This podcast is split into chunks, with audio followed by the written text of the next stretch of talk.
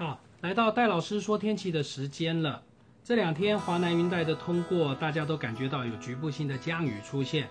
不过这雨量其实并不多哦，所以呢，我们的水库进账真的很少。还是提醒大家节约用水，这非常的重要，尤其是中部、南部的朋友，在未来的啊我们的天气形态来说，要等到了五月中旬以后呢。这比较明显的梅雨封面，如果能够到台湾上空的话，那我们才能够有比较明显的下雨的状况出现。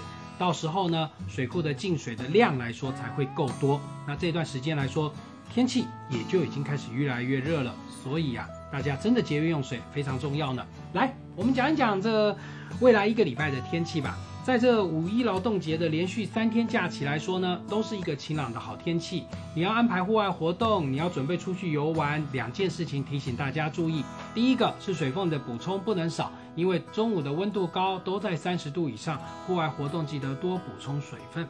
第二件事情呢，阳光强，所以啊，你外出的时候呢，防晒工作真的不能少。尤其啊，现在太阳已经都逐渐的往这赤道北半球照过来。所以啊，白天呐，如果晒太久，皮肤可是会晒伤的哦。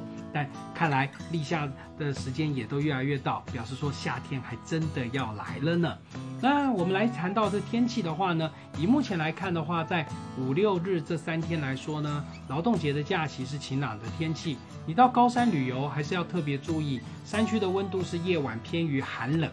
到了阿里山地区，晚上都十二度、十三度。那到了玉山，晚上都还在十度以下。所以在穿着方面，一定要特别的注意保暖。而天气形态来说呢，到了海边游玩，都是属于风浪偏小的天气。所以呢，你可以好好的安排海上的活动。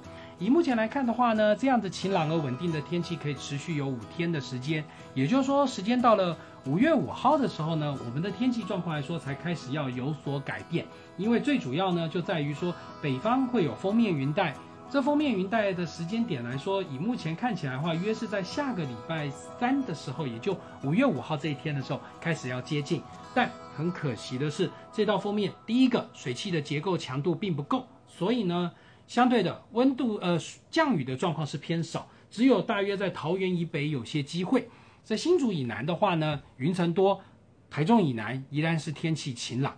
第二个，温度的降幅的幅度来说，大家会发现到已经越来越少，因为冷空气的强度是比较偏弱的状况。所以啊，整体的天气形态来说，在周三的时候，五月五号会有点改变，但五月五号之后呢，又回到了一个晴朗的天气。而且以目前的资料看起来，从五月六号以后开始到五月十号左右，可能我们的温度形态来说还会变得更高呢。那到时候时间近一点再告诉大家整个天气的变化，但还是要提醒大家特别注意哦。呃，连续三天的假期，包含周休假期要到了，在户外活动的朋友还是要特别注意防晒跟水分的补充。但还是要提醒骑车的朋友，早晚的天气还是比较偏凉，在中部以北，所以早出晚归骑车的朋友还是要备一件薄的外套哦。